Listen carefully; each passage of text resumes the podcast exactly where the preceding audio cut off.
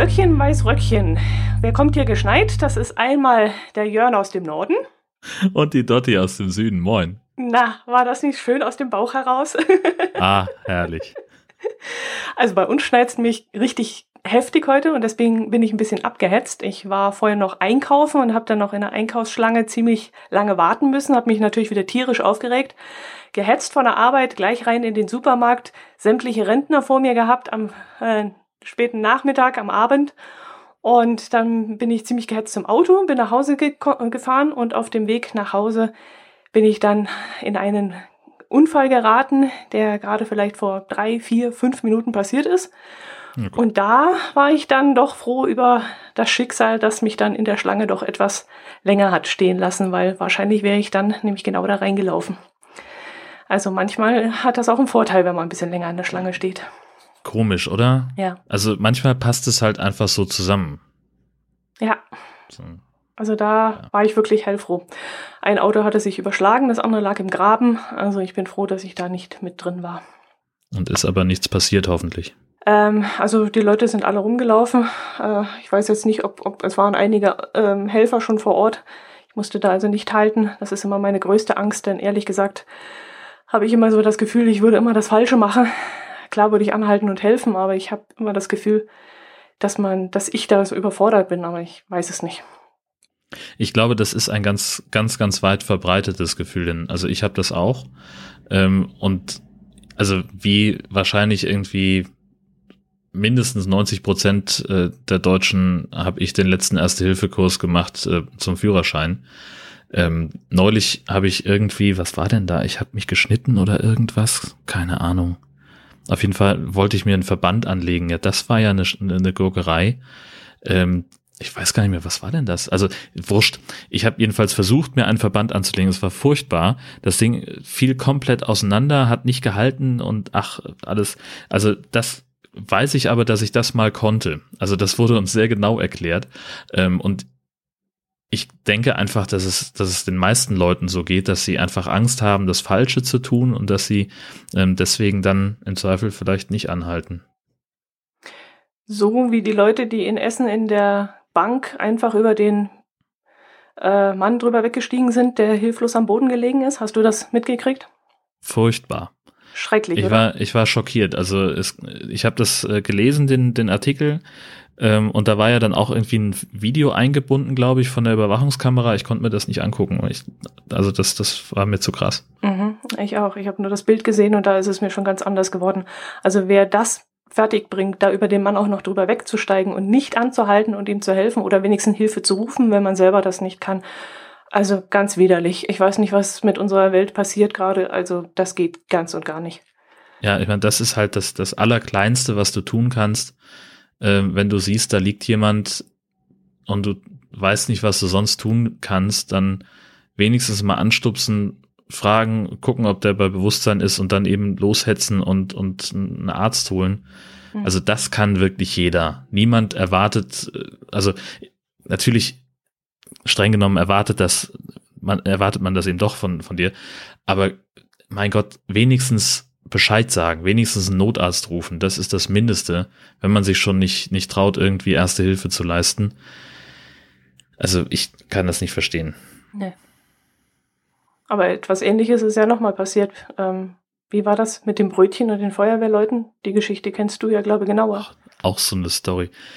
Das war in, in ähm, an der Ostseeküste in Schleswig-Holstein, ich glaube Neustadt in Holstein. Ähm, Ortsmarke müsste ich jetzt nochmal nachgucken, weiß ich nicht. Also da hat auf jeden Fall eine Disco gebrannt. Oder es hat im, im, im Stadtgebiet gebrannt. Und ähm, die Besitzer von äh, umliegenden Geschäften haben dann für die Feuerwehrleute, ja, ich soll mal sagen, so, so wie so eine Art kaltes Buffet aufgebaut, halt so ein paar Brötchen geschmiert und die bereitgestellt und Kaffee gekocht und äh, dass die sich halt zwischendurch mal stärken können, weil das einfach eine sehr harte Arbeit ist, die die da, die, die da machen. Und äh, es ist ja sowieso immer ein Problem mit, mit Gaffern an der Unfallstelle. Das nimmt auch in Schleswig-Holstein immer mehr zu, dass die Leute äh, sich nicht an Absperrungen halten, weil sie halt noch irgendwie ein besseres Handyfoto machen wollen, das sie dann bei Facebook einstellen können. Ähm, aber in diesem Fall war es halt besonders extrem, dass sich die Typen nicht nur nicht an Anweisungen gehalten haben, nicht nur äh, durch die Absperrung gegangen sind, um, um noch besser sehen zu können, was da eigentlich passiert, die haben tatsächlich sich an diesen für die Feuerwehr geschmierten Brötchen bedient und sind dann auch noch ausfallend geworden, als der, der Einsatzleiter gesagt hat, wir nehmen jetzt diese Brötchen und stellen die mal dahin, wo die halt nicht hinkommen, nämlich zum Einsatzleitwagen. Und haben wohl, habe ich gelesen, auch noch gefragt, ob es vielleicht auch einen Schluck Tee dazu gäbe es wäre ja so kalt oder irgendwas. Also das kann doch wohl nicht wahr sein. Was, was geht denn in den Leuten vor? Was, was denken die sich denn eigentlich in dem Moment? Haben die gedacht, das ist ein Kinofilm, der da gedreht wird oder was haben die sich dabei gedacht?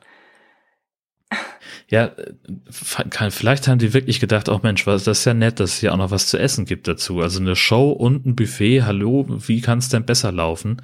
Oder irgendwas, also ich, ich kann das auch überhaupt kein bisschen nachvollziehen. Gar nicht hat man die nicht gefragt, wie die auf sowas kommen, wie die so bescheuert sein können, dass ich an dem an dem Essen von den, also ich weiß es nicht, keine Ahnung, ich begreife es nicht. Ich begreife überhaupt nicht, was in uns Menschen zurzeit äh, vorgeht und wie wir uns teilweise benehmen und ist das die Erziehung, die nachlässt oder ich weiß es nicht.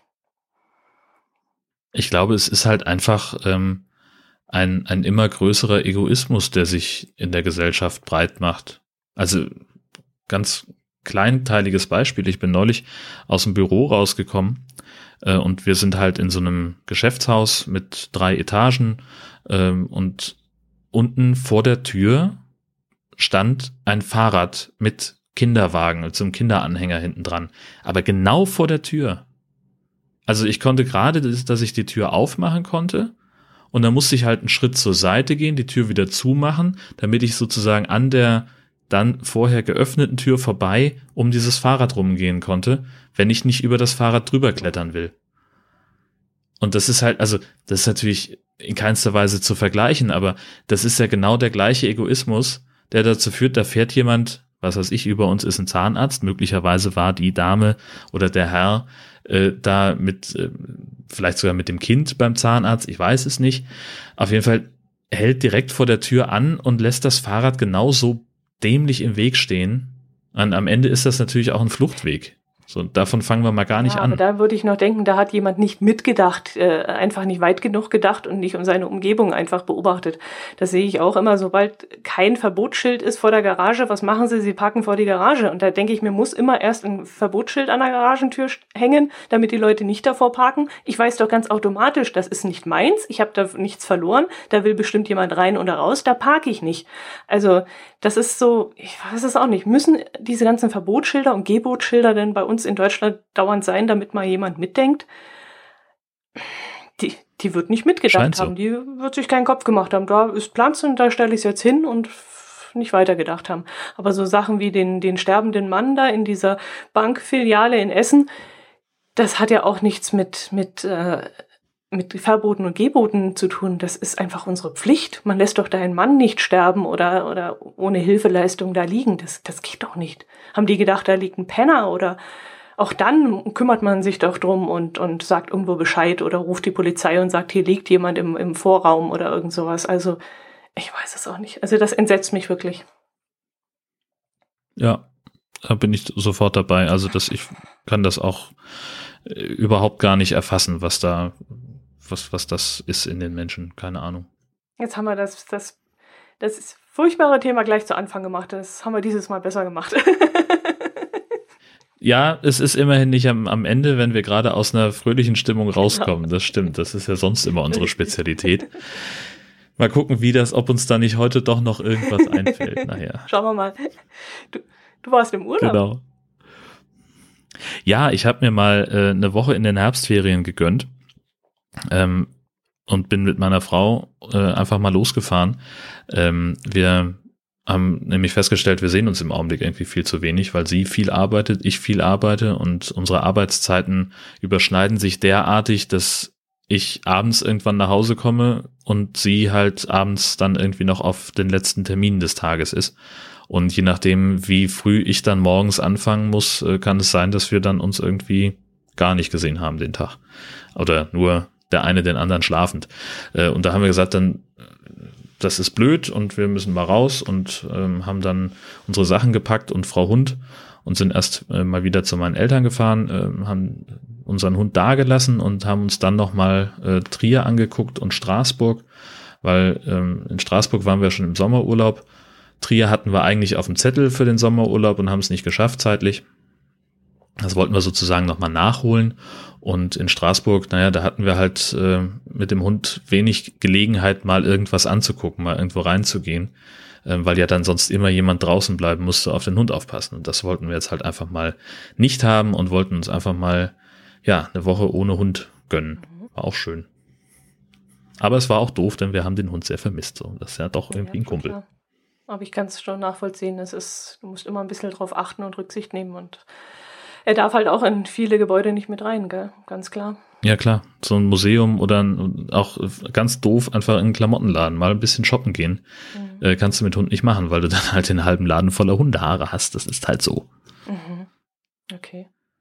Ja, und wie war es in Straßburg? Äh, ich kenne ja Straßburg ja. jetzt auch schon von einem Besuch und ich fand es sehr, sehr, sehr schön. Ja, deswegen sind wir ja nochmal hingefahren, weil wir es eben so toll fanden. Ähm, das ist einfach eine wunderschöne Altstadt da. Äh, wir haben dann jetzt auch mal äh, diese Bootsrundfahrt mitgemacht und es war so cool. Ähm, die haben da äh, so, ein, so ein Kopfhörerprogramm, wo dann halt so ein Text abläuft, während die Fahrt, äh, während du da unterwegs bist. Und es gibt halt für die vier wichtigsten Sprachen auch eine Kinderversion wo also nicht dieser ganze Pool langweilige Geschichtskram einfach nur so monoton runtergebetet wird, sondern das, da ist halt so ein kleines Hörspiel, ne, mit dem Piratenkapitän und seinem Papagei und dann sind da irgendwie zwei Kinder, die mit ihm unterwegs sind auf dem Schiff und das war so viel cooler und so viel unterhaltsamer als das, was äh, die doofen Erwachsenen sich da angehört haben. Ähm, da haben wir schön mal eine Stunde 15 oder sowas uns tierisch gefreut, äh, weil wir nämlich, also ich hatte so aus Reflex dann gesagt, ja, alles klar, deutscher Kanal, Pub Nummer zwei. Ähm, und meine Frau saß neben mir und hat er gesagt, sowas wie Kinderkanal, alles klar, ich bin am Start und hat auf Nummer 12 geschaltet ähm, und ist dann irgendwann, hat, ist sie voll abgegangen und gesagt, so krass, da haben die Gold gefunden in der Straße. Und ich so, was haben die wo? Was? Ja, hast du das nicht gehört, Alter? Da ist, da ist Gold und hier die Rabenbrücke, da haben die Raben die Leichen von den, von den Straftätern aufgefressen. Und das sind alles so Details gewesen, die halt in der Erwachsenenversion überhaupt gar nicht drin waren. Und dann habe ich gesagt, ja, alles klar, das nehme ich auch mit. Und es war, es war super cool. Es hat einen Heiden Spaß gemacht. Ähm, zumal ich jetzt halt auch die allerbeste Eselsbrücke der Welt gefunden habe oder erzählt bekommen habe, äh, wie man sich Backboard und Steuerbord merken kann. Und zwar. Ja, ist rechts. Ja, richtig. Das kann sich aber kein Mensch merken. Außer dir jetzt. Ja, du, okay. Hm, du bist jetzt halt ein blödes Beispiel gerade, aber ich konnte es mir nicht merken. Ich bin kein blödes Beispiel. Sage mal. du, die Verbindung ist gerade ganz schlecht. Ich fahre durch ja. den Tunnel. ja, genau. hm. Ja. Okay, weiter. Gut. Also, um dir ähm, Backboard und Steuerbord merken zu können, musst du dir einfach das Wort basteln äh, ins Gedächtnis rufen. Basteln. Weil, ja, das hat überhaupt nichts damit zu tun, außer dass Basteln ja mit BA anfängt, so wie Backboard. Und BA steht auf der linken Seite des Wortes basteln. Und STE wie Steuerbord steht auf der rechten Seite des Wortes basteln. Bam! Boah. Jetzt kommst du. Oh Gott. Da muss einem bloß noch das Wort basteln einfallen. Ja, gut. Das, In dem Moment. Muss man, das ist halt dann die Herausforderung, die du halt haben musst. Das Gute ist, dass es kein Wort gibt, wo diese Reihenfolge von äh, Back, Steuerbord andersrum mhm. irgendwie darstellbar ist. Okay. Okay, ja. der hatte auch schon mal bessere Tage, der das vorgeschlagen hat. Das war der Piratenkapitän. Bitte. So, okay. Bisschen mehr Respekt, ja. Aber ich stelle mir gerade so vor, ihr, ihr habt ja dann selber einstellen können, welchen Kanal ihr haben wollt. Ja. Aber stell dir mal vor, du hast solche Dinger, wo du dann beim Kapitän sagen möchtest, welches Teil du dann gerne haben möchtest. Und dann steht der kleine Jörn da und sagt, ich hätte bitte die Kinderversion. ja, sicher, natürlich. Da muss man auch einfach mal die Eier haben und das einfach mal durchziehen. natürlich. Und ihr habt dann natürlich die ganze Zeit gelacht und eure Nachbarn werden sich gedacht haben, was haben die denn genommen? Ja, das ist mir aber auch völlig wurscht. Die kenne ich ja zum Glück nicht. Äh, und wenn es gut läuft, sehe ich die auch nie wieder. Insofern ist mir das vollkommen egal, was sie von mir denken. Aber auch ein schöner Vor äh, Vorschlag, mal sowas auszuprobieren. Wäre ich jetzt Ja. nicht, gar nicht drauf gekommen. Hm. Das ist nämlich genau das. Ich, äh, ich ja zuerst auch nicht. Ähm, und dann hatte ich äh, dann zum Glück diesen grandiosen Tipp an meiner Seite. Also dann, als wir das dann gehört haben, haben wir natürlich auch immer so ein bisschen rumgeguckt und zwei Reihen vor uns saßen eben zwei kleine Mädels, äh, die dann mit ihren Eltern unterwegs waren und die waren halt mindestens genauso aufgeregt wie wir, was da für coole Geschichten dann erzählt wurden. Und äh, ganz zum Schluss hatten sie halt offenbar kein Material mehr. Da lief dann bei den Erwachsenen irgendwie so eine Zusammenfassung der Nazi-Zeit in Straßburg ähm, und bei den Kindern lief halt dann nur noch Musik, weil das hast halt schon gemerkt, so die waren, haben sich da auch Gedanken drum gemacht, ähm, dass halt relativ kurze Textblöcke in ziemlich langen Pausen waren, dass man also auch wirklich die Aufmerksamkeitsspanne der Kinder da noch irgendwie ähm, mit berücksichtigt.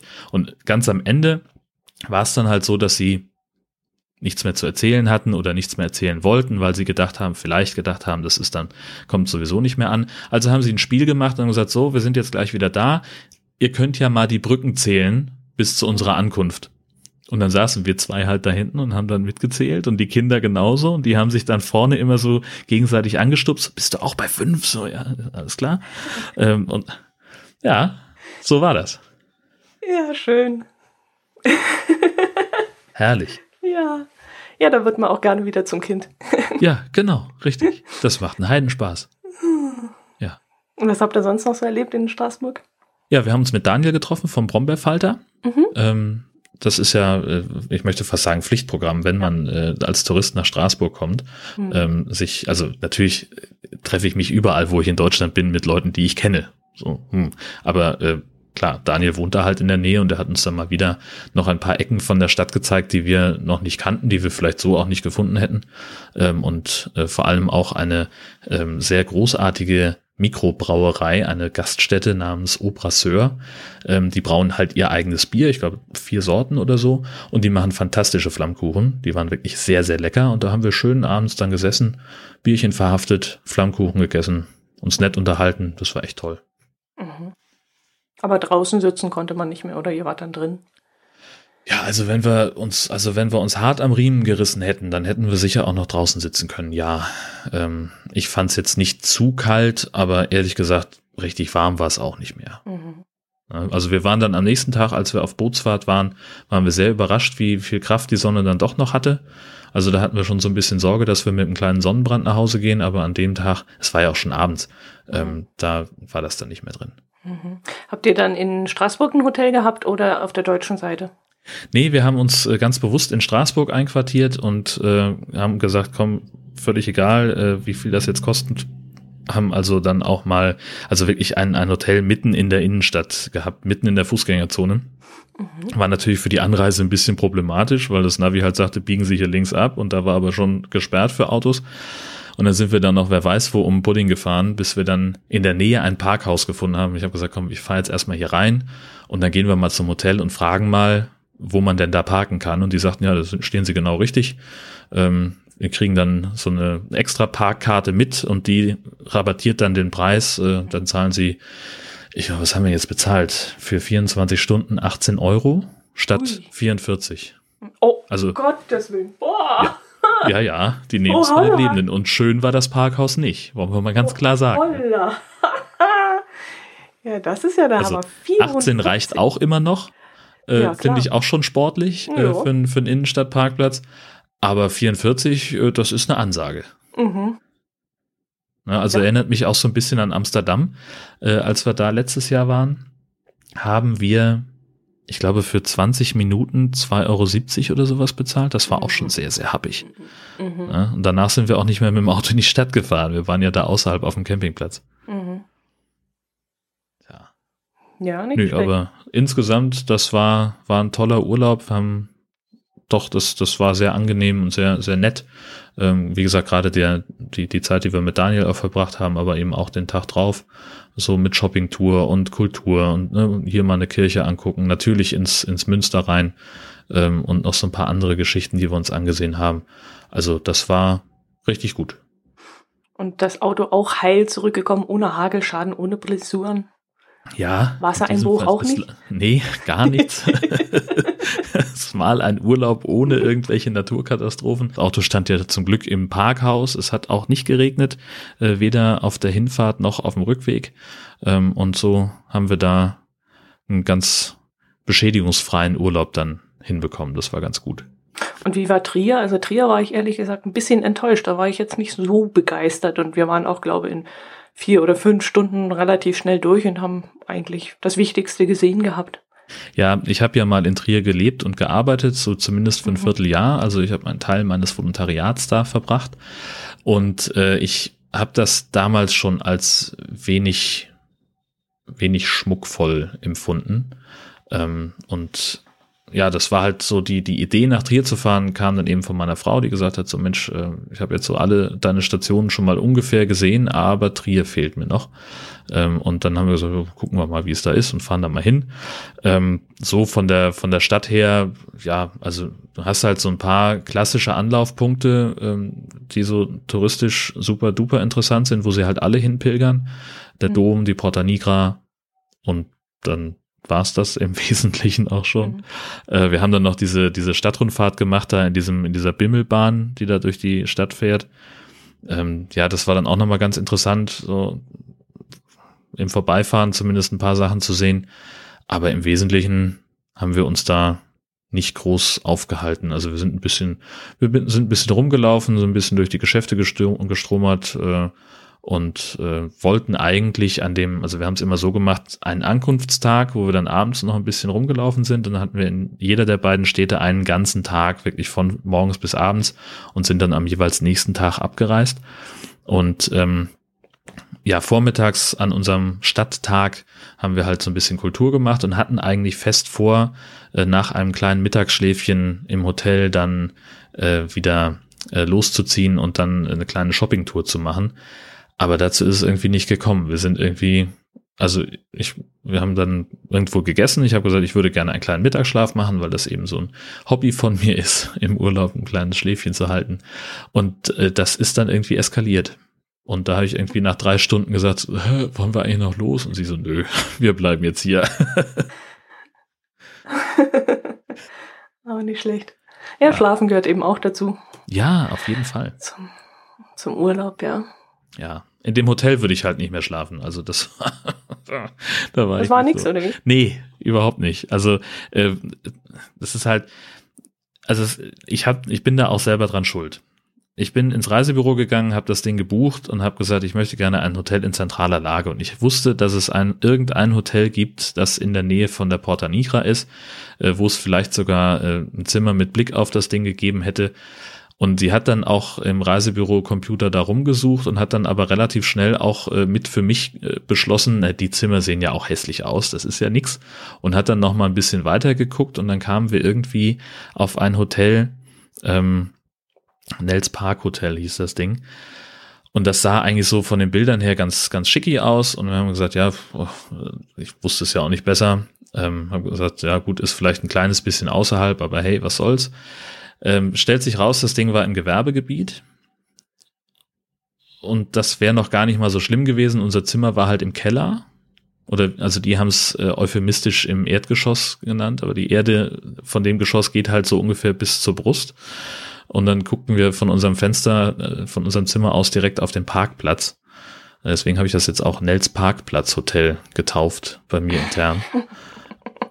Also, es, also natürlich hätte ich dann irgendwie nochmal hingehen können, hätte sagen können, sind die eigentlich befeuert, geben Sie mir bitte ein anständiges Zimmer. Habe ich nicht gemacht. Ähm, deswegen darf ich mich auch nur sehr bedingt beschweren, aber ich finde halt, solche Zimmer sollte man gar nicht erst anbieten. Also ich finde das mhm. eigentlich doof. Sowas, sowas hatte ich in München auch für ein paar Tage, aber ich habe mich da recht wohl gefühlt. Das war so eine Sütterer Wohnung und da war eben das äh, Fenster auch so in Kopfhöhe, Kopfhöhe, Brusthöhe, Schulterhöhe so ungefähr. Ähm, aber es ging halt hinten raus zum Hof und der Hof, der, das war wie so ein kleiner Garten und deswegen war es sehr, sehr ruhig. Und das war mir dann wichtiger als irgendeine Aussicht zur Straße nach vorne oder zur Theresienwiese. Also mein Hotelzimmer in München war nämlich genau an der Theresienwiese. Und wenn ich das Zimmer vorne raus gehabt hätte, hätte ich zwar einen wunderbaren Blick über die Wiese gehabt, Aber was bringt mir das, wenn ich da nicht schlafen kann, weil da die ganze Nacht äh, Autos vorbeifahren? Und deswegen war ich über mein kleines Kellerzimmerchen sogar noch ganz froh. Vor allem, weil ich ähm, ein Einzelzimmer gebucht hatte und habe ein Doppelzimmer bekommen. Und das Doppelzimmer war für zwei Personen sogar zu klein. Aber mhm. dadurch, dass ich so mein eigenes kleines Reich da hatte und alleine war, war das dann doch in Ordnung. Und da habe ich dann auch nicht viel rumgemosert. Mir ist es halt wichtig, dass ich ruhig schlafe. Und ähm, ja, der Ausblick ist mir eigentlich egal. Aber ähm, na, in, in, in einem Industriegebiet könnte ich mir jetzt vorstellen, dass da mit LKW und so ziemlich viel los war, oder?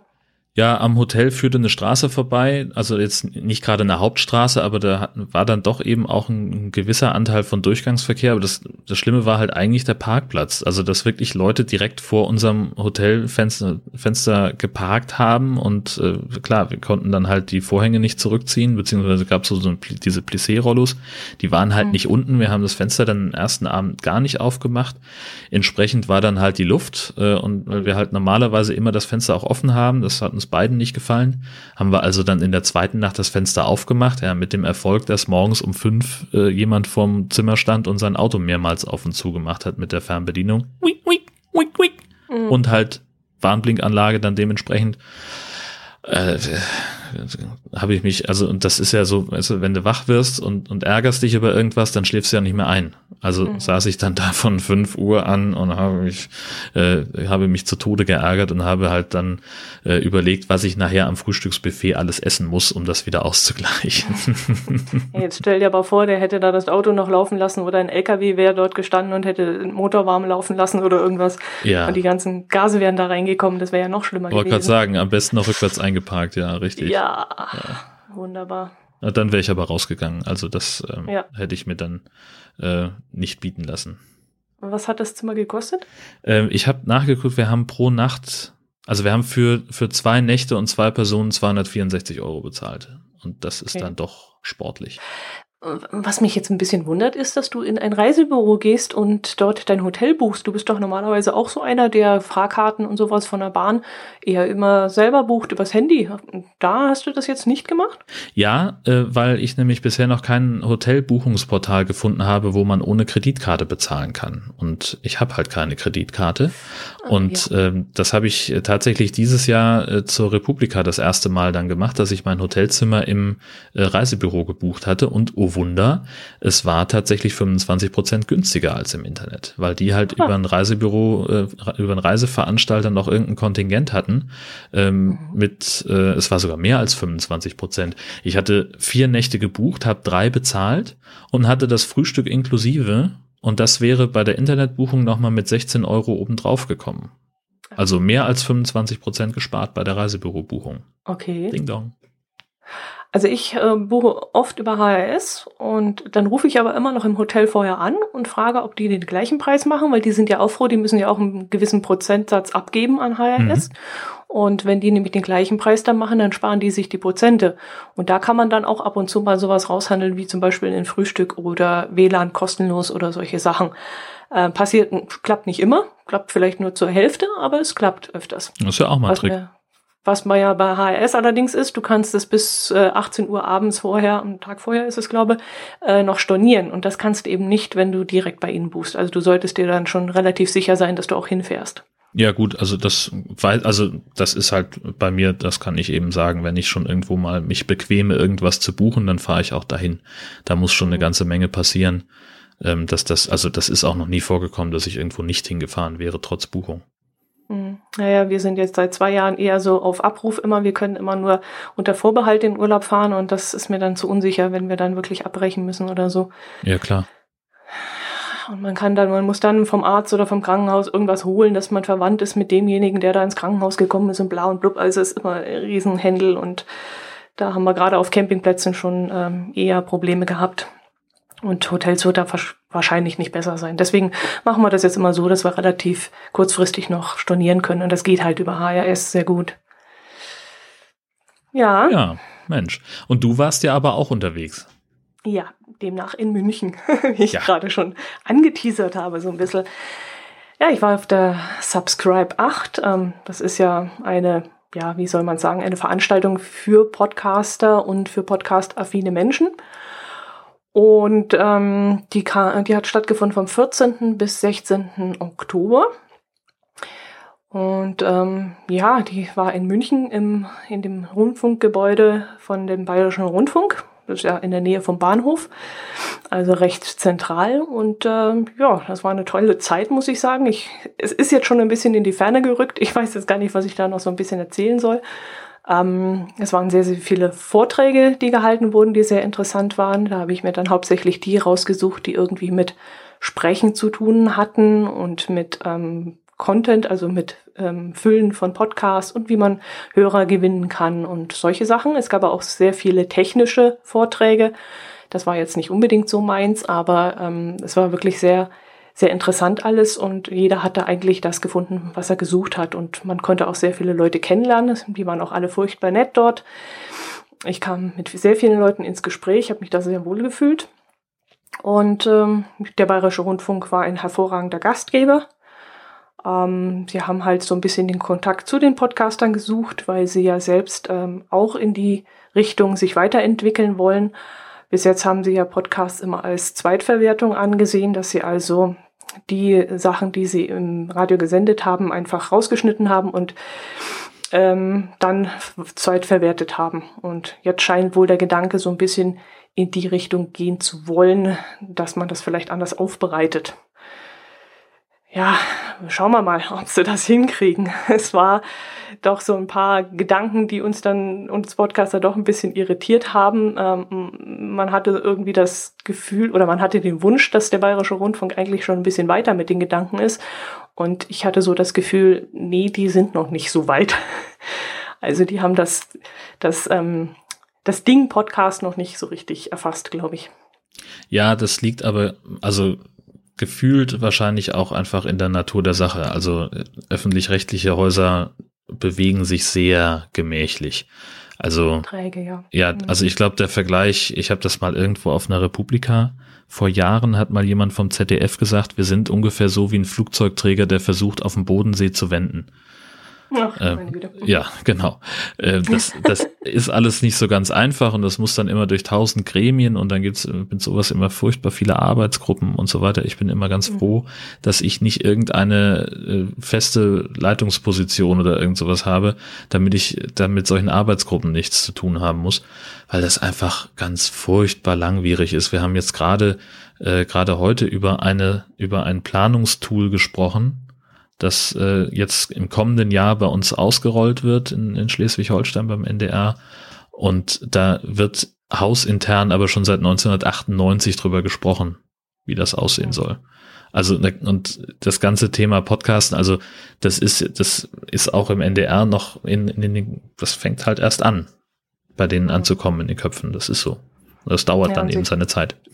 Ja, Sie haben das dann auch so erklärt, dass Sie ja nicht nur der BR sind, die etwas entscheiden äh, können, sondern Sie müssen ja die anderen alle mitnehmen. Das ist ja, läuft ja unter der ARD und da muss eben auch alle anderen äh, müssen halt mit dann mitziehen. Und da muss man sich erstmal an den Tisch setzen und der gleichen Meinung sein und das Gleiche beschließen. Und deswegen ist das alles sehr, sehr träge. Genau, und dann kommen halt noch die persönlichen Eitelkeiten der einzelnen Häuser dazu, dass man halt sagt, so, ja, von den Bayern lassen wir uns ja schon mal gleich gar nichts sagen und mhm. äh, was die wieder haben. Und das ist ja, ja, ja. Das ist, das dauert einfach seine Zeit. Ja. Aber ich habe sehr, sehr genossen, hat wirklich sehr viel Spaß gemacht und ich hoffe, dass sie nächstes Jahr auch wieder in unsere Gegend kommen, denn normalerweise findet es ja eher im hohen Norden statt. Und da habe ich dann nicht unbedingt die Gelegenheit, dorthin zu fahren. Und äh, dass es jetzt so nah war, das habe ich natürlich dann schon genossen. Ich habe dann trotzdem das Hotel dann gebucht und bin über Nacht in München geblieben, obwohl es ja von mir aus eigentlich nur knapp zwei Stunden Zugfahrt gewesen wären. Aber jeden Morgen zwei Stunden rein nach München und abends wieder zwei Stunden zurück und dann noch mit dem Auto heim, das war mir dann zu umständlich. Ja, das schockt Und da habe ich dann, wie gesagt, dieses Hotelzimmer gebucht. Das hat 69 Euro gekostet. Die Subscribe selber dann nochmal 100 Euro. Und dann habe ich da ein wunderschönes Wochenende verbracht. Habe neben der Subscribe trotzdem noch ein paar Sachen angeschaut und erlebt. Ich war zum Beispiel, weil ich ja gerade in der Nähe von der Theresienwiese war, bin ich dann gleich in die Bavaria noch gegangen. Das ist ja diese große Statue, die am Rande der Theresienwiese steht. Und ähm, habe das mal nachgeholt. Ich konnte mich dran erinnern, dass ich mal als Kind mit meinen Eltern dort drin war, aber konnte mich absolut nicht mehr daran erinnern, wie es da drin aussah. Und das habe ich jetzt mal nachgeholt und äh, fand das auch ganz lustig da drin. Es ist die Bavaria selber, da geht eine ganz schmale Treppe hinauf.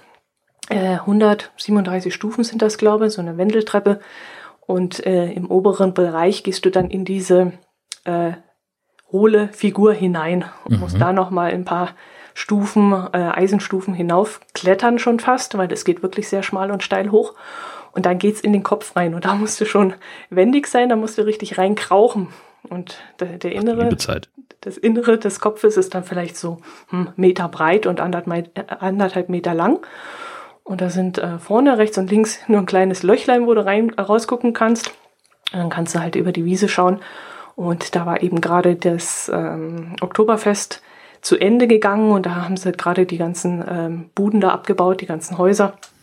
Und das war dann auch ganz interessant, das von oben zu sehen, wie groß und wuchtig doch dieses äh, Oktoberfest ist, wenn man es mal von oben sieht. Wie groß ist diese äh, Bavaria? Mm, lass mich lügen kann ich dir jetzt nicht auswendig sagen. Sind es 117 Meter oder sowas in der Höhe? Aber ich weiß jetzt nicht, ob es mit Sockel ist oder ohne. Kann ich dir jetzt nicht sagen. Hm. Ja, ist aber schon nee. ein ziemlicher Eumel dann. Ne? Ja, es sieht von unten gar nicht so, so großartig aus und ich konnte mir ehrlich gesagt auch gar nicht vorstellen, dass man innen drin irgendwie äh, so doch noch so viel Platz hat und so bequemer äh, hochlaufen kann. Aber oben wird sie dann doch verdammt schmal, wenn es dann Richtung Kopf hochgeht. Dann ist nicht mehr viel Platz übrig. Ja, und dann war ich auch noch auf dem, äh, auf dem Auerduld, Kirchweihmarkt ist das. Ähm, findet dreimal im Jahr die Auerduld statt. Und ähm, da habe ich mich durchgedrängt. Also an dem Tag, wo ich dort war, an dem Sonntag, da war herrliches Wetter und dann hat's alle Münchner dort auf diesen Markt getrieben. Und ähm, ich habe also für ungefähr 50 Meter 20 Minuten gebraucht. Ach Gott. Also wirklich eingeklemmt vorne und hinten. Ich konnte wirklich nur immer äh, einen Fuß lang mich vorschieben und äh, hat man dementsprechend natürlich auch alle Gespräche um einen herum mitgekriegt. Ganz private Gespräche. Mm. Aber das lenkt einen nur bedingt ab, wenn man da wirklich so festgekeilt ist. Und was mich dann wirklich beunruhigt hat, ist, äh, ich kriege ja so schnell Raumangst. Ja. Und ähm, habe dann so um mich herum geguckt und suche dann immer so nach Fluchtwegen und habe dann festgestellt, dass zwischen den Hütten keine Fluchtwege vorhanden waren. Also die hatten zwischen den Hütten, also hinter den Hütten, mhm. komplett zugemacht und du konntest auch zwischen den Hütten nicht hindurch. Ich konnte also nicht blöd. ausweichen. Und jetzt stell dir mal vor, da beginnt irgendeine Panik oder da schreit plötzlich jemand Feuer oder sonst irgendwas und die Leute versuchen da wegzukommen und mhm. weichen dann natürlich nach außen zu den Seiten hinweg und die kommen da nicht durch, weil da diese Bretterwände sind. Also, dass sowas abgenommen werden kann und dass die Polizei und Feuerwehr da nichts dagegen hat, also das wundert mich echt. Ja, das äh, verstehe ich auch nicht so ganz. Ja, und dann habe ich mich da wirklich nicht sehr wohl gefühlt und dann bin ich da auch nicht lange geblieben und habe dann lieber den Heimweg wieder angetreten. Ich war ja sowieso so voll von den ganzen Eindrücken von der Subscribe und äh, da war es dann auch irgendwann gut und dann bin ich schon relativ früh am Sonntagnachmittag nach Hause gefahren und habe das erstmal alles verarbeiten müssen, was ich da so erlebt habe. Ja, das war schon schön und wirklich nur empfehlenswert, wer sich äh, ja für Podcast interessiert, egal ob Hörer oder Macher oder zukünftige Macher. Äh, das ist auf jeden Fall sehr interessant dort und ja, sehr technisch natürlich. Aber ähm, wer sich dafür interessiert, ist da sicherlich ganz gut aufgehoben. Ja, und es gibt ja auch immer äh, bei der Subscribed äh, die, die Angebote der Podcast-Patinnen. Ähm, genau. Also wer sich noch, wer sich erst noch trägt mit dem Gedanken, vielleicht anzufangen mit Podcasting, der findet da halt auch immer jemanden, äh, dem er, mit, mit dem er halt einfach so grundlegende Fragen klären kann. Also das äh, machen ja äh, hauptsächlich die Tine Nowak, Martin Fischer und Melanie Bartos. Ähm, das sind so die drei Kernmenschen dabei, ähm, die dann auch, glaube ich, dieses Mal wieder eine Konzeptwerkstatt angeboten haben und solche Geschichten. Ähm, und also ich bin da seit Berlin jetzt auch irgendwie Podcast-Patin und also das, das sind, ist eine ganze Menge, eine, eine, ganz große Gruppe von Leuten, die, die Podcasting schon eine ganze Weile betreiben und äh, die gerne einfach äh, ja Pate werden für neue Projekte. Und da fällt mir ein, dass ich mein Patenkind nochmal wieder in den Hintern treten muss, weil der sich wieder so lange nicht gerührt hat und mit seinem Projekt nicht aus dem Quark kommt. Also musst du ihn da irgendwie unterstützen oder wie, wie sieht die Unterstützung aus? Was musst du da machen? Ja, oder was darfst das, du machen? Das müssen ist das sowieso nicht. Also es ist ja von beiden Seiten sehr freiwillig. Also ähm, das, ähm, ja, es, es geht da um, um eine äh, konzeptionelle Unterstützung bei ihm. Es geht ähm, so ein bisschen, ne, also der ist an für sich, äh, ist der schon schon sehr weit gewesen, als wir zusammengekommen sind. Ähm, dem fehlt halt noch so der letzte Kick ähm, dann auch wirklich anzufangen, ähm, weil er, also er sagt auch von sich selber, das scheitert dann gerne mal an seinem eigenen Qualitätsanspruch, was er alles da drin haben will und was er dann realisieren kann. Ähm, allein äh, um die Frage, äh, wie das Intro abgemischt ist, haben wir, glaube ich, irgendwie gefühlt 14 Tage diskutiert. Ähm, mhm. und äh, also das ist eine total spannende Geschichte. Ähm, dann auch, also ich bin ja eher von der erstmal machen Fraktion und äh, im Internet ist Platz und das findet sich dann schon alles. Ähm, und äh, finde das total spannend, dass es dann jemanden gibt, der das alles am besten so komplett alles schon durchgedacht haben möchte, bevor er überhaupt vorne anfängt. Ähm, also er ist, glaube ich, hat schon mal eine Nullnummer fertig produziert. Ich weiß gar nicht, ob die schon veröffentlicht ist. Ähm, und äh, er hat, glaube ich, einen Blog am Start für die ganze Geschichte. Ähm, und jetzt geht's halt um die inhaltliche Umsetzung. Da kann ich halt nicht mehr so richtig viel tun, weil das ein sehr fachspezifischer Podcast ist. Es geht um die Geschichte des U-Boot-Krieges im Zweiten Weltkrieg. Ähm, wahnsinnig spannendes Thema, äh, wo er sich da schon auch bevor er, deswegen, also er hat sich da sehr eingegraben in das Thema und will das jetzt halt verpodcasten. Ähm, und das, ich finde es total spannend, das zu begleiten und, und zu sehen, wie sich das entwickelt. Mhm. Das klingt doch sehr interessant vom Thema her. Das ja. Auf die Art und Weise kenne ich das jetzt noch gar nicht. Wäre ein neues Feld, ja. Ja, und, und vor allen Dingen, also das halt, klar gibt's irgendwie äh, ganz viele Geschichtspodcasts, äh, die sich insgesamt mit, mit äh, den, den beiden Weltkriegen äh, befassen äh, und mit der Zeit dazwischen und davor und so weiter. Aber halt so ein spezielles Thema mal rauszugreifen und zu sagen, so, das beleuchte ich jetzt mal und äh, dann eben auch mit einem gewissen Anspruch dahinter, finde ich total spannend. Na, dann sind wir mal gespannt, was daraus noch wird. Hoffentlich wird das noch was. Ja, bestimmt. Ähm, du hast ja erzählt, du warst mit dem Zug unterwegs. Mhm. Ich habe da auch eine Zuggeschichte. eine Überleitung. Ah. ähm, und zwar äh, fährt äh, bei uns äh, zwischen Hamburg und Westerland äh, gibt es eine Bahnlinie, das sind fast 240 Kilometer. Und äh, da gibt's jetzt demnächst einen Betreiberwechsel äh, von einem privaten Betreiber hin zur DB Regio, äh, die das übernehmen sollen, weil sie einfach das bessere Angebot an, abgegeben haben. Und äh, ja, es äh, sind das noch ungefähr vier Wochen, bis das losgeht. Und in letzter Zeit häufen sich dann so die Probleme, die, äh, das Unternehmen dann hat. Ähm, zum Beispiel vor, weiß ich nicht, 14 Tagen oder so, ähm, war es so krass, ähm, dass die, also die, die haben halt eine sehr dünne Personaldecke. Und dann hatten sie nicht genug Zugbegleiter, um die Züge vernünftig zu betreuen. Und dann sind sie halt nur, haben sie zwar alle Waggons dran gehabt, haben aber nur die Hälfte der Waggons freigegeben, damit die, dass die Leute da sitzen dürfen. Und mhm. äh, da gab es dann also Berichte, dass Leute, ähm, also klar, ne, halt kommt dann erst die Durchsage so, bitte geben Sie auch noch ihre, äh, ihren, ihren Nebenplatz frei, Ihr Gepäck können Sie irgendwo anders verstauen, aber nicht auf dem Sitz. Mhm. Und das ging wohl so weit, dass die Schaffner dann durchgesagt haben, dass es ja auch auf den Toiletten noch Stehplätze gäbe. Dass also Boah. auch der letzte, der letzte Rest von Platz noch ausgenutzt werden muss. Und das ist okay. natürlich schon ziemlich heftig. Ja, sowas ähnliches haben wir mal erlebt. Ähm, da waren wir in München und auf dem Tollwood, auf dem Festival, das jedes Jahr zweimal stattfindet. Wir waren auf dem Winter Tollwood und auf der Heimfahrt war dann auch noch ein Bayern-Spiel gerade zu Ende. Und dann haben sie alle nach Hause gedrückt und da haben wir auch äh, im Zug gestanden und zwar eng an eng. Und das war ein sehr alter Zug, äh, ist auch der Regionalbahn zugeordnet und die nehmen normalerweise sowieso die älteren Züge auf die Gleise. Und da hat's dann auch noch reingeschneit und wir haben im Zwischenabteil gestanden und dieser Schnee hat's da reingedrückt und wir waren dann alle äh, von einer Seite vollkommen in Schnee getaucht und weiß. Ach du liebe Zeit. Die haben auch voll, also die erste Reihe, die da gestanden hat, die war dann auch nicht ganz begeistert, dass sie dann komplett voller Schnee waren und wir haben dann in der Mitte gestanden und waren dann schon froh drum. Aber du konntest da auch nicht umfallen und das war wirklich ein ungutes Gefühl. Das hatten ja. wir auch schon mal, ja. Also im Fernverkehr kenne ich das auch ab und zu. Auf manchen Strecken, äh, da ist es halt, äh, also ich, was heißt, ich glaube, so ein Hotspot ist, wenn du, wenn du von, von Münster wegfährst Richtung Norden, dann wird's immer, immer eng.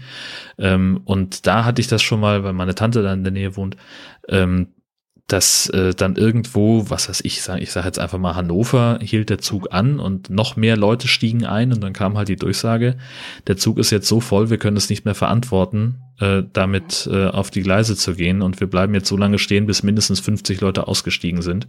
Auf dem Nachbargleis steht ein anderer Zug, mit dem können sie auch fahren und sie kriegen dann noch, es gab dann noch irgendwelche Gutscheine, äh, so das haben sie schon gesagt und dann habe ich gesagt, gut, dann bin ich jetzt halt einer von den 50 und habe mich da rausgedrängelt.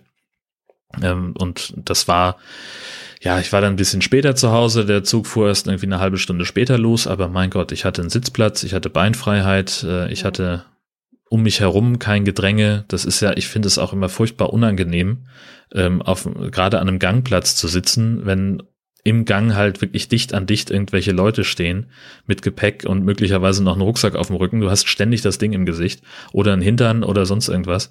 Ähm, und insofern war ich dann ganz froh, dass ich da rauskam. Aber so, dass, dass Waggons gesperrt wurden und dass Leute aufgefordert wurden, auf der Toilette zu stehen, den, den Platz auch noch zu nutzen.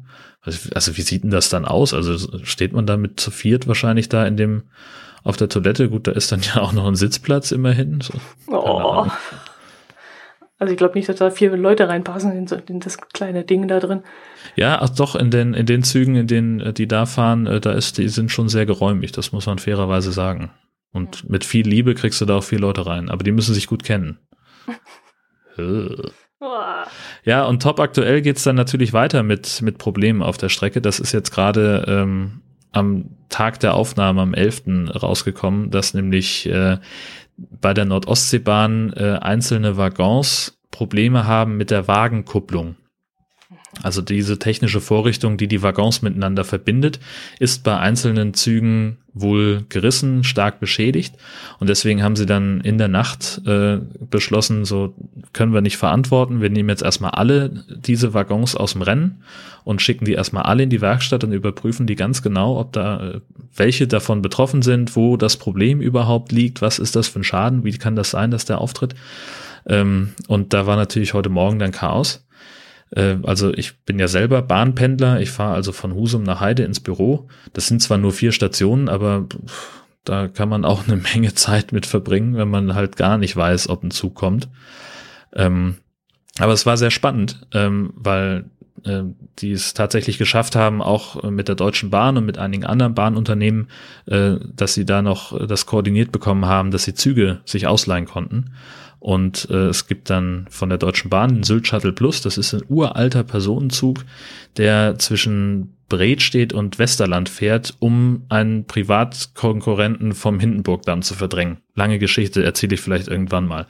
Ähm, und diese Züge, wie gesagt, so sehen aus wie Anfang der 90er, haben sie jetzt halt eingesetzt auf der Strecke als Ersatzzüge.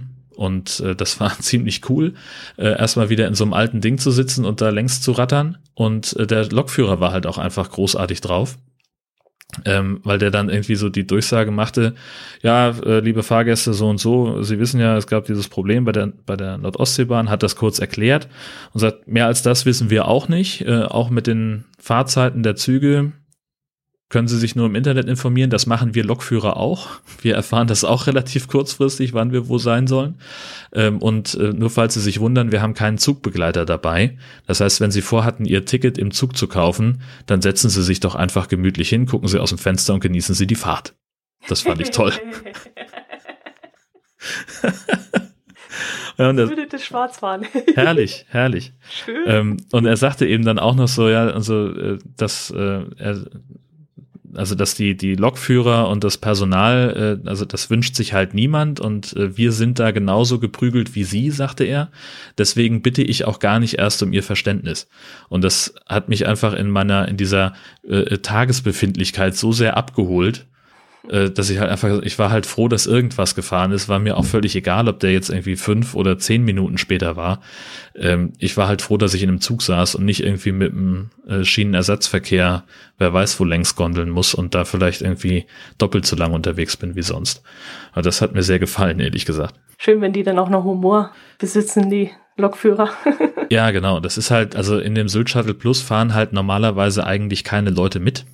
Mhm. Ähm, weil der länger braucht als der Nahverkehr und auch teurer ist, weil der im Fernverkehrstarif fährt. Also das heißt, er hat normalerweise keine Fahrgäste und vielleicht spielt das auch so ein bisschen mit rein, dass auf einmal Leute im Zug saßen, dass da so ein bisschen die Entertainer-Qualitäten rauskamen. Keine Ahnung.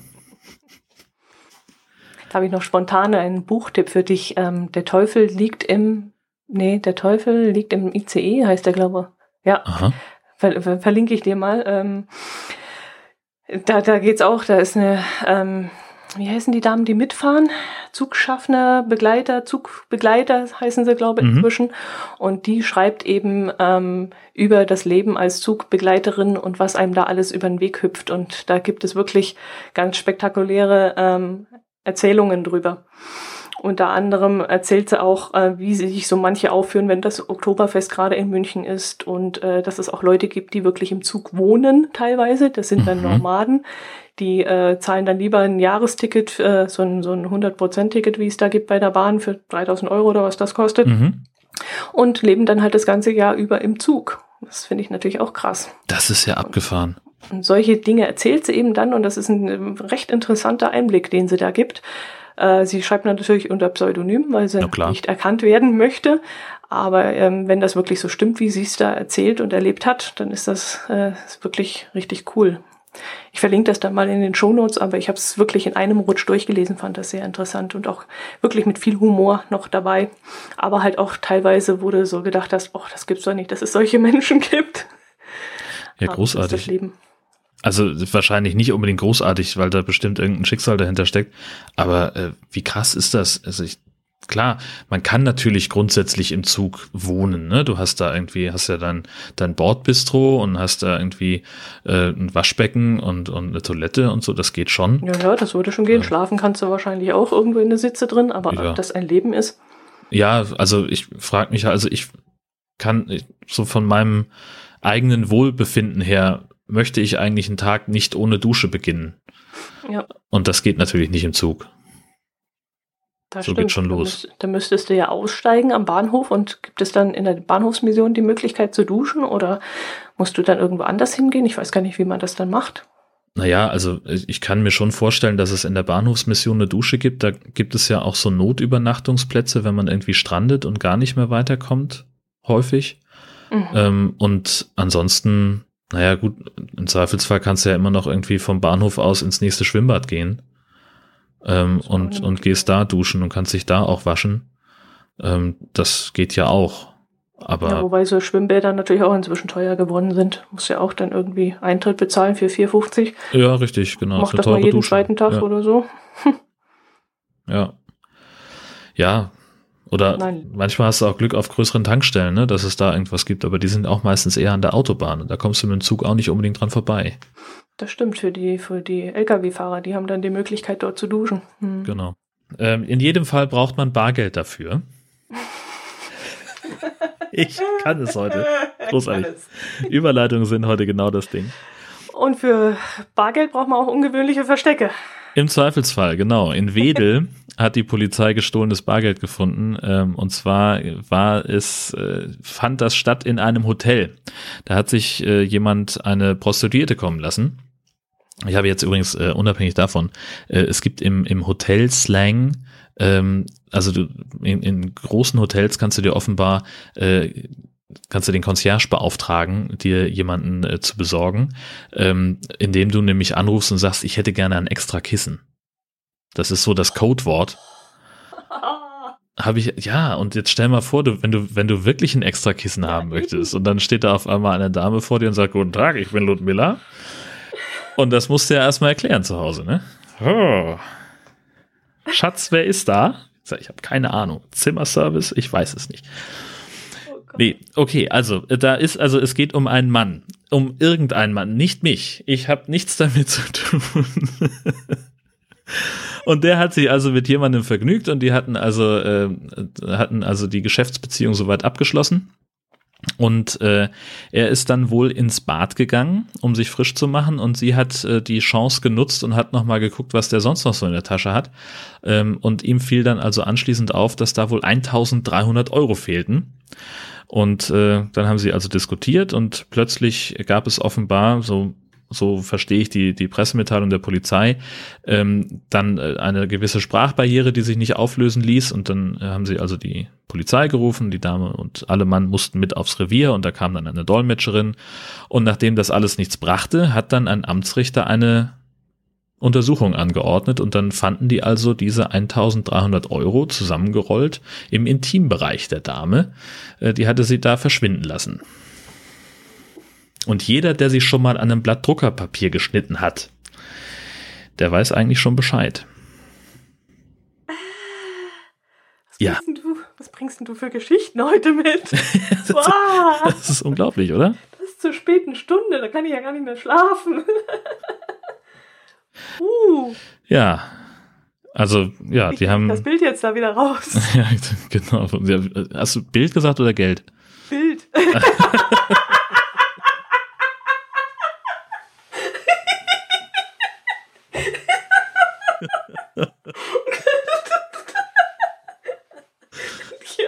ja.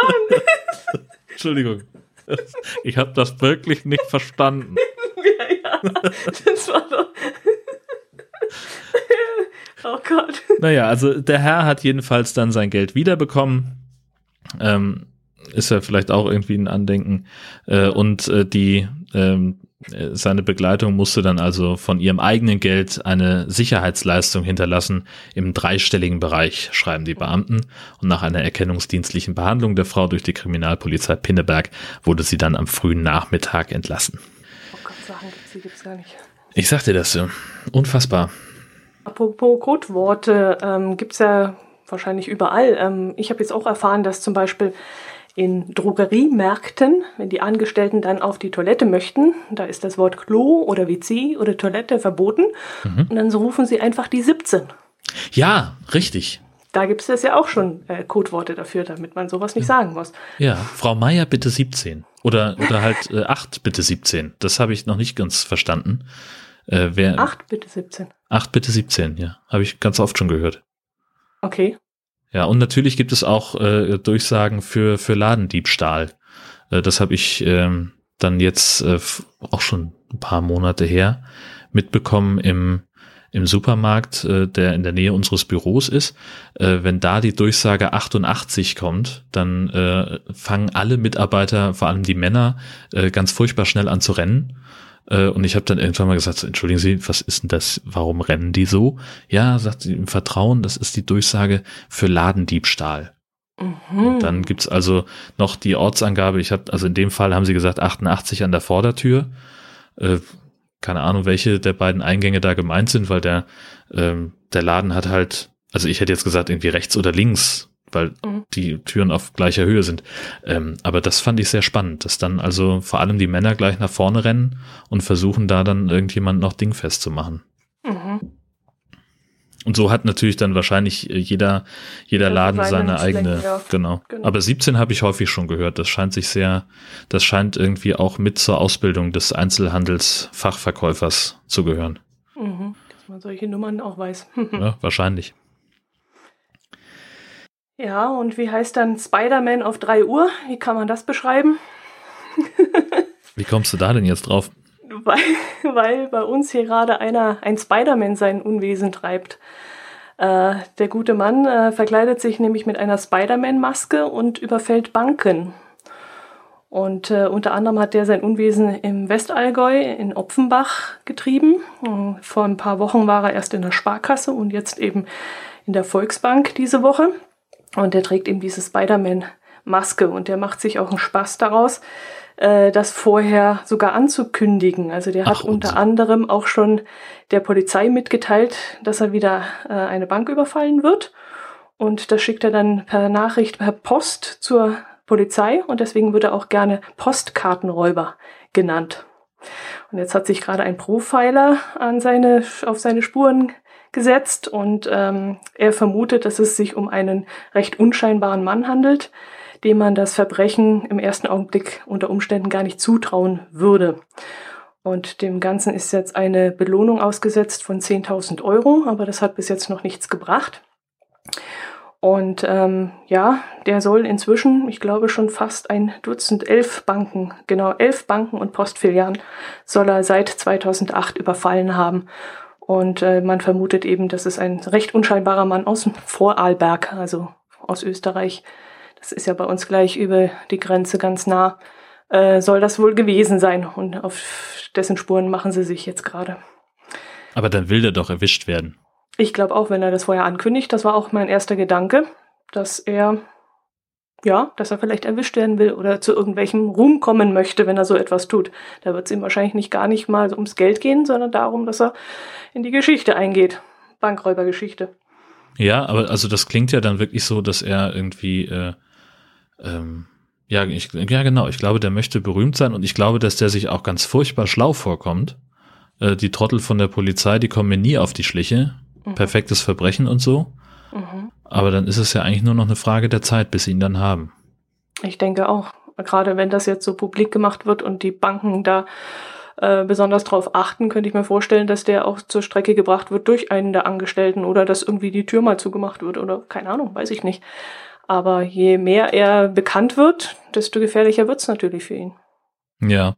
Ich habe dann natürlich irgendwie gleich, also so so von meinem inneren Auge habe ich irgendwie so so äh, so auch vor dem so die, die Vorstellung, dass er dann auch vielleicht irgendwie so ganz großspurig auftritt in der Bank, weißt du, so haha, hier bin ich, ich bin es, die freundliche Spinne aus der Nachbarschaft äh, oder was auch immer er dann vielleicht sagen wird. Ähm, und also das, äh, was wie in so einem schlechten Gangsterfilm und dass er dann völlig überrascht ist, wenn die Polizei mal rechtzeitig kommt. Ja, bräuchte sich, ja gut, aber wo soll die Polizei, ich meine, in, seit 2008, acht Jahre, elf Banken, die kann ja auch nicht überall sein, gell? wenn der eine gewisse Regelmäßigkeit einhalten würde und man wüsste jeden zweiten Monat oder so, aber man weiß halt nie, wann er zuschlägt. Du kannst ja nicht jede Bank überwachen. Naja klar, dann könnte man höchstens überlegen, äh, so wann hat er die Kohle aufgebraucht, die er da erbeutet hat und äh, dass man es daraus ableiten kann, wann er wann er zuschlägt immerhin, dann hast du nur noch äh, hast du zumindest ein paar weniger Konstanten oder oder Unbekannte ja. viel mehr. Blöd ist halt auch, weil er bewaffnet ist, wenn wenn er Ach wirklich so. irgendwie eingesperrt wird, was weiß ich, äh, die Bankangestellten würden die Tür irgendwie verriegeln können und er ist dann mit den Bankangestellten ähm, dann drinnen, das wäre ja auch blöd als Bewaffneter, das kann man ja auch nicht machen. Also da lässt ja. ihn lieber laufen. Aber so ein Mann mit so einer Spider-Maske, Spider-Man-Maske müsste ja eigentlich irgendwie auffallen. Ne, die hast du aber auch relativ schnell. Ich weiß ja nicht, was das für eine Maske ist, aber wenn das halt wirklich so wie so ein Strumpfhosenmaterial ist, die hast du halt schnell runtergezogen, in die Tasche gestopft. Ja. Ne? Das hast, stimmt, ja. Kannst du halt relativ leicht irgendwo verschwinden lassen und, ja. und fällst dann erstmal nicht sofort auf, zumindest. Bei einer Personenkontrolle wird es dann vielleicht anders aussehen äh, wenn da ein bisschen intensiver gesucht wird, aber du hast halt schon mal die Chance zumindest zu verschwinden, damit mhm. unauffällig zu sein. Vor allem ist er zu Fuß entkommen, also gar nicht mal mit dem Auto. Das würde ja vielleicht noch irgendwie auffallen und dann könnte man ihn verfolgen. Äh, er ist zu Fuß entkommen und das ist dann natürlich dann noch schwieriger. Ja. Und ja, ja, ja, genau. Und warte mal, da habe ich auch wieder ein Filmzitat, wo irgendjemand, in so einem Spionfilm, wo jemand sagte, wenn du irgendwo weglaufen willst, dann lauf nicht, sondern geh weil mhm. du dann mhm. halt natürlich nicht auffällst. Ne? Du kannst dann halt so in der Menge so untertauchen. Wobei Opfenbach jetzt auch kein riesiger Ort ist. Also da, da begegnet dir eine ganze Weile vielleicht niemand auf der Straße. Also es müsste eigentlich schon auffallen, wenn da einer rausgeht und mal so über den Vorplatz marschiert. Ja. Hm. Ja, schauen wir mal. Also bis jetzt hat er sein Unwesen hauptsächlich in Österreich getrieben, in Feldkirch, in Dornbirn, in Bregenz, in Schwarzach, in Lochau. Und jetzt ist er, wie gesagt, nach Deutschland rübergekommen und hat da jetzt in, innerhalb kürzester Zeit zwei Banken überfallen. Ja. Da bin ich ja mhm. mal gespannt, wie das ausgeht. Auf jeden Fall Stoff für einen neuen Kriminalroman aus dem Allgäu. Nach einer wahren Geschichte. Vielleicht werden sie dann besser. Du bist ja, du schimpfst ja gerne mal über die Allgäu-Krimis. Ja, genau. oh je. Die, die beiden Haupt-Allgäu-Krimi-Autoren, die sind ja jetzt schon umgestiegen. Äh, von Krimi sind sie jetzt, glaube ich, auf Urlaubslektüre umgestiegen. Das letzte Buch war eine Urlaubslektüre. Mhm. Jo, und dann habe ich noch eine Geschichte mitgebracht, die habe ich heute entdeckt, äh, dass nämlich die gelben Säcke, von denen wir ja auch schon mal gesprochen haben, zu Todesfallen für Igel werden können. Und zwar der Landesbund für Vogelschutz seltsamerweise bittet die Bürger, äh, die Säcke erst kurz vor der Abholung auf die Straße zu stellen, beziehungsweise sie am Gartenzaun erhöht anzubringen, damit nämlich die Igel nicht angelockt werden und dort reinkriechen können. Denn ein Loch ist ganz schnell hineingebissen und sie werden eben durch die Duftstoffe von den ähm, Plastiksachen, wenn da irgendwie Wurst oder so eingewickelt ja, war oder ähm, leere Joghurtbecher oder sowas, dann werden sie natürlich angelockt. Dann beißen sie ein Loch in die Tüte, krauchen rein und dann verfangen sich eben die Stacheln in den ganzen Plastikzeug und sie finden den Weg nicht mehr raus und dann gehen sie nämlich jämmerlich ein. Und deswegen wird jetzt darum gebeten, die gelben Tüten bitte ähm, hochzuhängen, damit die Igel, die jetzt gerade ihr Winternest suchen und bauen, dass die da nicht ähm, in die Falle tappen. Ja. Fand ich auch ganz interessant, was, woran man eigentlich nicht denkt, wenn man sowas tut, aber das kann natürlich passieren. Ich habe ja mal einem Igel das Leben gerettet. Ach ja. was, du ja. Held, was hast du gemacht? Ähm, ich war auf dem Weg zur Arbeit, das ist, also war noch im Volontariat in Koblenz ähm, und äh, fuhr also auf eine Schnellstraße auf und in diesem, in diesem ganzen Auffahrtsgedöns sah ich, dass auf der Gegenfahrbahn äh, sich ein, ein McFlurry-Becher bewegte. Ja, dieses Eis da von McDonalds, wo du dir irgendwas reinrühren lassen kannst. Und da habe ich angehalten, habe ja. geguckt und da steckte also ein Igel buchstäblich bis über beide Ohren in diesem, in diesem Plastikring der da oben drauf ist. Weißt du, da ist ja nicht nur der Pappbecher, sondern Aha. da kommt dann oben noch dieses mhm. Plastik drauf. Da ist er wohl noch gut reingekommen, ja. aber dann kam er halt nicht wieder zurück und hat also versucht, mhm. da durch vorwärts, rückwärts laufen, ähm, irgendwie sich wieder zu befreien. Ging aber nicht. Und dann habe ich halt, äh, weil es halt sowieso irgendwie nachts um drei war, ich hatte damals äh, immer die, die Morning Show zu moderieren, musste also entsprechend früh los. Und dann war es relativ gefahrlos, da mal anzuhalten. Und ich musste doch tierisch an dem Vieh ziehen, bis der sich da ähm, befreit hatte. Und äh, ja, der war dann aber auch sofort weg. Der hat sich also nicht mal mehr umgedreht. Der war, glaube ich, ganz froh, dass er da raus war. Okay, hast du dich da nicht gepiekst an dem seine Stacheln? Der wird sich ja auch gleich aufgerichtet haben. Nee, oder? ich musste zum, ich musste ihn gar nicht anfassen. Ich habe wirklich nur an den Becher gezogen und der hat sich so dagegen gestemmt, dass wir dann sozusagen mit ah, vereinten Kräften ähm, da rausgekommen sind. Das war ganz angenehm. Also ich mhm. hätte auch keinen Bock gehabt, den anzufassen. ja, klar. Igel sind ja dafür bekannt, dass sie Zecken einfangen. Zecken, Flöhe, das volle Programm. Also die sind immer mhm. ziemlich verseucht, ja. Aha. Ach, Flöhe ja, ja. auch, das wusste ich jetzt nicht.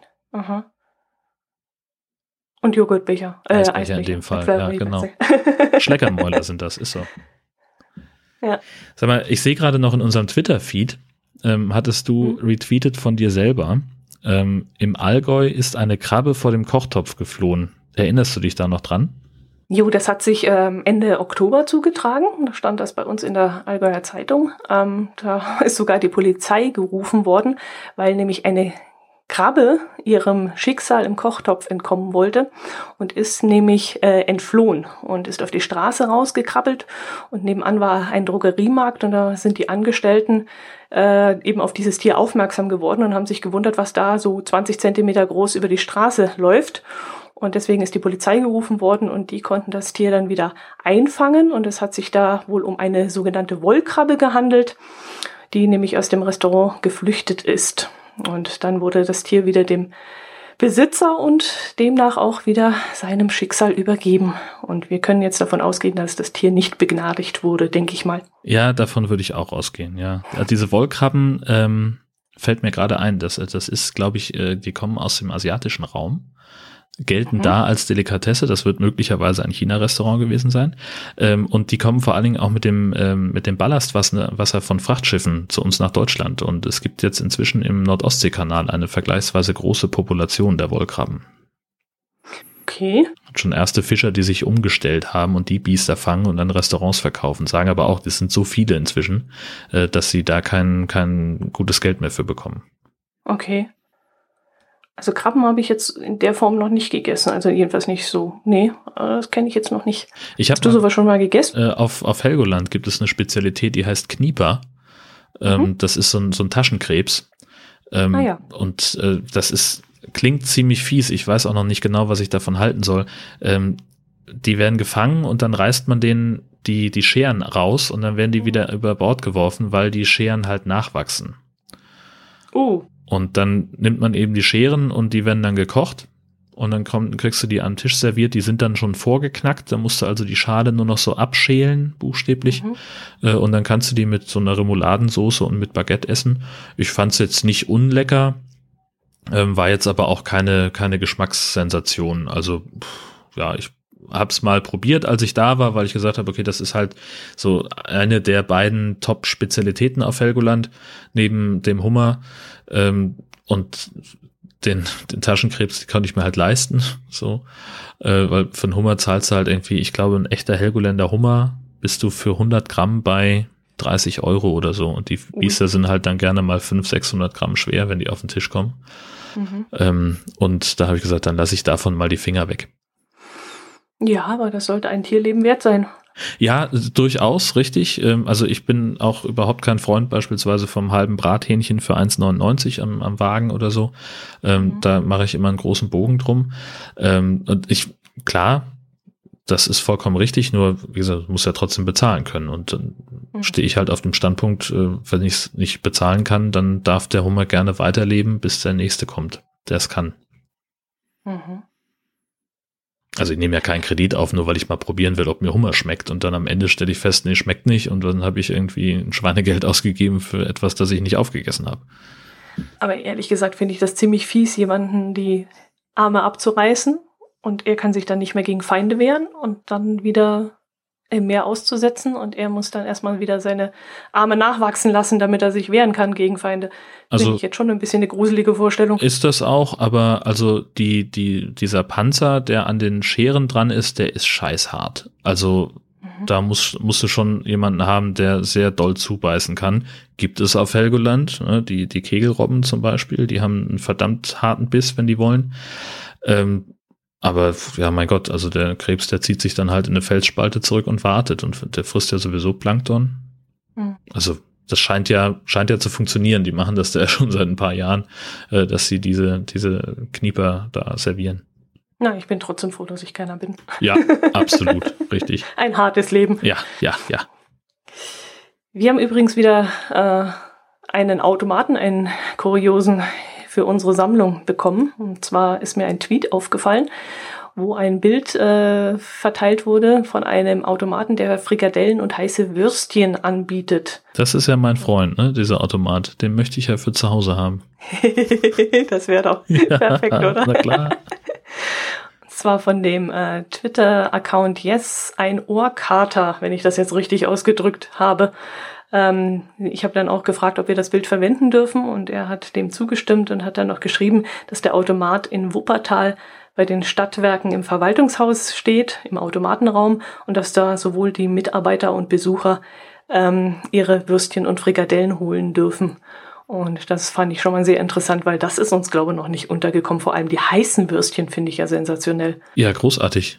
Also das, äh, das ist wirklich ein, das ist der Traum eigentlich. Ob die Frikadellen dann auch heiß sind? Wahrscheinlich, Ich oder? schon, Aber ja. Hack, Hackfleisch heiß servieren ist natürlich eine gefährliche Sache. Naja, Aber wieso nicht? Wird das dann gleich in dem Moment heiß gemacht? Sind die vorher kalt? Oh, Fragen über Fragen. also Kommst ich, du in nächster Zeit nach Wuppertal? Nee, leider nicht. Also ich mutmaße einfach mal, ähm, Mhm. dass da eine, eine gekühlte Frikadelle dann eingelagert wird und die, wenn sie denn erwärmt wird, dass es dann halt im Automaten passiert. Denn du kannst ja kein frisches Hackfleisch da reintun und das irgendwie vom, von dem Automaten braten lassen. Das klappt ja nicht. Nee, vermutlich nicht. Aber kann dann was gebraten werden? Es kann ja eigentlich bloß erwärmt werden. Aber im Automaten braten geht ja dann auch nicht. Nö, aber ich denke mal, ich, also ich denke irgendwie an so eine Art Mikrowelle vielleicht, oder? Hm. Ah. Hier ist gerade vor meinem Fenster ein, ein Knaller hochgegangen. Das bedeutet, Oh. dass mein Hund jetzt gerade durchdreht. Äh, ist denn schon Silvester? Nee, im Gegentum. Aber da hatte wohl jemand noch ein bisschen was übrig. Wir Schön. haben hier so ein paar Leute in der Nachbarschaft, die ab und zu mal auf die Idee kommen und das total lustig finden. Na klasse. Jo, und dann haben wir auch noch ein paar Kommentare gekriegt. Mm, Da wollte ich gerade mal den ersten vorlesen. Hallo ihr zwei beiden, melde mich aus der Mitte, 590 Kilometer nach Norden und 467 Kilometer in den Süden. Ihr habt über das Problem des Wäschetrockners beim Campen gesprochen. Ich habe als Lösung einen Wäschetrockner bei IKEA gefunden, der normalerweise an einen gewöhnlichen Heizkörper gehängt wird und seit vier Jahren in Gebrauch. Der ist circa 80 Zentimeter breit und liegt im Wohnmobil bei den Campingstühlen. Da das Teil nur drei bis vier Zentimeter aufträgt, passt er überall hin. Wir hängen es an den Fahrradträger oder an einen, einem größeren Fenster ein, dann passen auch Badehandtücher drauf. Der Halter heißt Antonius, habe ihn zuletzt bei Amazon gesehen, bei Ikea zurzeit nicht. Vielen Dank für euren Podcast, freue mich jetzt schon wieder auf November und die nächste Ausgabe. Liebe Grüße nach Süd und Nord, der Uli vom Das Radiomobil Podcast. Er hängt das Ding auf den Fahrradträger, habe ich das jetzt richtig? An den, an also an ich habe mir den bei Amazon schon angeguckt. Das ist so eine ja. so eine ziemlich spannende Konstruktion ähm, mit mit äh, also du hast diese diese Wäschespinne, diesen, diesen Wäschehalter und äh, daran sind verschiedene Schnüre und das ist eigentlich gedacht für Altbauwohnungen mit hohen Decken dass du den so, äh, äh, dann hast du halt so, so ein paar Umlenkrollen, dann kannst du ihn halt so hochziehen, dass die Wäsche unter der Decke hängt. Ah. Ähm, und ich nehme mal an, dass, also man kann ja auch die, die Schnüre ähm, einfach so irgendwo befestigen, zum Beispiel halt am Fahrradträger. Das kann ich mir schon gut vorstellen, ja. Mhm, mh. Ich habe mir jetzt äh, für den Campingwagen äh, gibt es auch solche, solche Holz, diese Holzgriffe, die man hinten in diese ähm, Schiebegriffe reinhängen kann. Die werden da so mhm. festgekeilt und dazwischen kannst mhm. du dann auch eine Wäscheleine hin und her spannen. Mhm. Äh, das haben wir jetzt äh, uns besorgt und zusätzlich Ach, noch irgendwas. Das jetzt schon äh, hergestellt, serienmäßig, weil wir haben das noch selber gebastelt. Ja, das kann man kaufen. Das hat, war auch gar nicht teuer. Ah, ich glaube irgendwie sieben oder acht okay. Euro oder so. Also wir haben das vor Jahren mal gesehen an einem anderen Wohnwagen und dann haben wir uns gleich daran gemacht. Mein Herz allerliebster und hat das gleich nachgebaut. Und damals gab es das nämlich noch nicht äh, zu kaufen. Aber wenn es das jetzt schon zu kaufen gibt, das wäre ja dann einfacher. Und dann geht es eben über die ganze Länge vom Wohnwagen. Ist schön, aber ist halt nicht genug, wenn du eine ganze Waschmaschine machst. Ja, das stimmt. Das, das stimmt. wenig dann.